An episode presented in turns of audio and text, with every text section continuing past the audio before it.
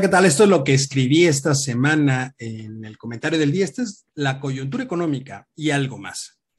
Decía el gran McCraff, tarde o temprano el juicio de la historia nos alcanza y nos pone en el lugar que debemos estar, aunque lo tratemos de evitar. Esto sale a colación, lo traigo a la mesa, precisamente porque el fin de semana recibimos la noticia del fallecimiento del presidente Luis Echeverría Álvarez, una figura que es por demás polémica, que rebasó los 100 años de edad y que será recordado en la historia mexicana como un genocida y uno de los peores presidentes que ha tenido este país. Personalmente, como muchas otras personas, por supuesto que condeno tajantemente la impunidad en la que vivió desde que terminó su sexenio hasta el ocaso de su vida. Debería bastar la muerte de una sola persona para levantar la voz exigiendo justicia. Y en el caso del expresidente pesan las vidas de muchas personas que participaron en los movimientos estudiantiles, tanto de 1968, el 2 de octubre en Tlatelolco, como de 1971, el 10 de junio, el famoso halconazo, así como la desaparición de cientos más de personas en lo que se conoció como la Guerra Sucia. En términos económicos, tampoco le fue bien.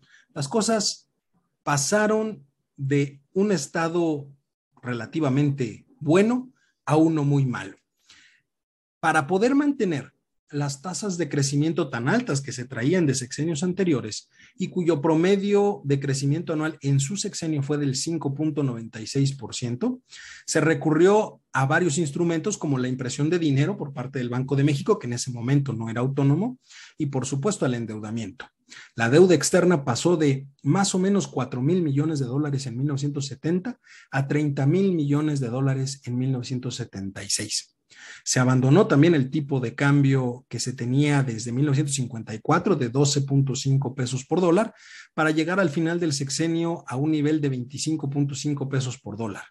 La inflación promedio que tuvo en su sexenio fue del 12.83%. Como puede ver, pues en realidad no son buenos resultados. Sin embargo, hay que tomar en cuenta que durante ese sexenio se crearon instituciones que inclusive al día de hoy continúan beneficiando a una gran cantidad de personas dentro de nuestro país. Por ejemplo, se creó el Instituto del Fondo Nacional de la Vivienda para los Trabajadores, el Infonavit. Se creó el Consejo Nacional de Ciencia y Tecnología, el CONACIT, el Consejo Nacional de Fomento Educativo, el Consejo Nacional de Población, el CONAPO, el Colegio de Bachilleres, la Universidad Autónoma Metropolitana, el Fondo Nacional de Fomento al Turismo, mejor conocido como FONATUR, la Procuraduría Federal del Consumidor, la Profeco, o inclusive el Instituto Nacional de Ciencias Penales, el INACIPE. Todo este recuento que estamos haciendo en este momento viene al caso precisamente porque se ha comparado mucho a la actual administración del hijo predilecto de Macuspana con la de el finado Luis Echeverría. Y me parece que de ninguna manera pueden ser comparables entre sí. A ver, para empezar, hoy en día no vivimos un nivel de autoritarismo como el que se vivía en aquella época. Y ojo, no porque no quiera el actual morador de Palacio, sino porque ya no es tan sencillo como lo fue en esa época. Aunque a decir de él mismo, lo que quiere son personas que obedezcan sin cuestionar las órdenes que se dan y tal vez sea por eso que ha buscado poner a las Fuerzas Armadas al frente de todo lo que quiere hacer. A fin de cuentas, dudo mucho que ellos le digan que no a una orden directa de su comandante supremo. Por el lado de los muertos del sexenio, podríamos calcular más de mil personas fallecidas en los eventos de 1968 y 1971, más de mil desaparecidos durante todo el sexenio de Luis Echeverría. Pero ojo, en lo que va de la actual administración del tabasqueño, ya hemos sobrepasado los 125 mil homicidios dolosos, que esto equivale a 3 mil homicidios en promedio al mes. Se rebasaron los 100 mil desaparecidos desde 1965 a la fecha, pero de esos 100 mil desaparecidos, 31 mil se han registrado en los casi cuatro años de la actual administración. Y por si fuera poco, somos uno de los países con el peor nivel de mortalidad de la crisis sanitaria por COVID-19, con más de 300 mil fallecimientos. En lo económico, ¿qué le puedo decir? Lo he dicho en este mismo espacio.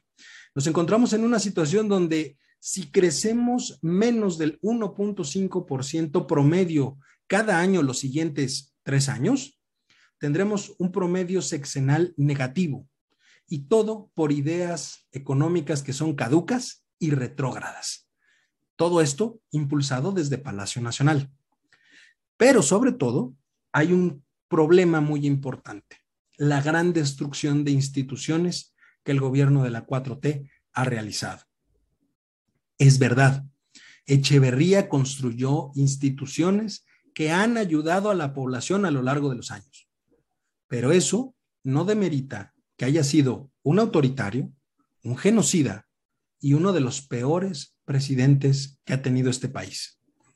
Todo esto se lo ganó por sus acciones y resultados, lo cual me genera a mí una duda que le pido que reflexione usted.